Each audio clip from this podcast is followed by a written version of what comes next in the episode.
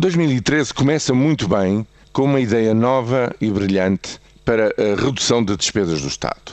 Torna-se claro que a concertação social está por um fio e a proposta que eu julgo consequente que deveria surgir rapidamente era pura e simplesmente a extinção do Conselho Permanente de Concertação Social.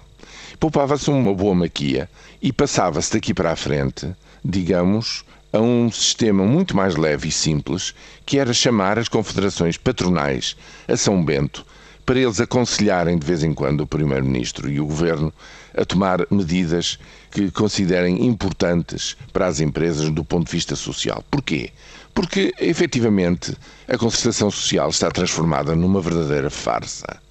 Depois do último acordo, em que se reduziram as indemnizações de 30 para 20 dias por cada ano de trabalho do trabalhador em caso de indemnização de despedimento, sabe-se que esse acordo foi conseguido com muita resistência, aliás, um, uma luta frontal da CGTP e com a transigência do GT, desde que se constituísse um fundo de garantia com contribuições patronais para que empresas fecharem, empresas em dificuldade extrema, insolventes, não deixassem, digamos, não usassem isso como pretexto para pôr os trabalhadores na rua sem um tostão, que é o que acontece, digamos, frequentemente em casos extremos.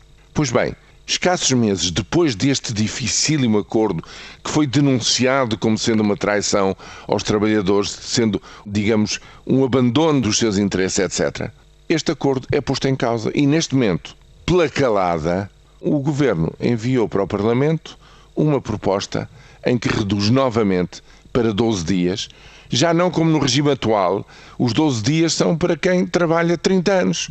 Aos 30 anos, como a indemnização máxima são 360 meses, 3 anos, isso quer dizer que para quem trabalha 30 anos só tem direito, na prática, a 12 dias por cada ano trabalhado. É a situação atual, que aliás está muito alinhada com a de muitos outros países por essa Europa fora. Agora não, agora impõe-se desde o primeiro ano apenas 12 dias, ou quer impor-se 12 dias de indemnização nestas matérias. O que quer dizer que o acordo anterior está feito em pedaços. Não tem nada que lhe sobreviva, tanto mais que as entidades patronais dizem não estar em condições de começar a constituir esse tal fundo de garantia. Perante isto, pergunto eu aos ouvintes: alguém que tenha feito este tipo de concessões em nome de um novo equilíbrio e que vê toda a contrapartida do seu esforço reduzida a nada e posta de novo em causa, escassos meses, só porque houve ou terá havido um acordo com a Troika. Quer dizer, o que é que pode pensar tudo isto? Efetivamente, que a concertação social em Portugal se transformou numa farsa. Para o fator trabalho, não faz qualquer sentido é o próprio presidente deste organismo, Silva Peneda, que diz que, estabelecido que foi o acordo, não faz sentido um novo acordo sem que os parceiros que assinaram o anterior estejam de acordo.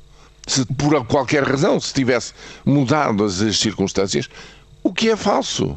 As entidades patronais não exigem este novo avanço. Agora, eu pergunto, então porquê? Para se eh, chegar ao fim da linha do embaratecimento da força de trabalho, é essa, digamos, é esse o objetivo final? Bom, então sejamos consequentes. Efetivamente, há aqui uma grande oportunidade de poupar dinheiro ao Estado. Acabe-se com esta farsa, acabe-se com este organismo, porque efetivamente não serve para nada. É um instrumento de vexame público para as centrais sindicais, nomeadamente aquelas que ainda acham que valeria a pena apostar numa coisa destas.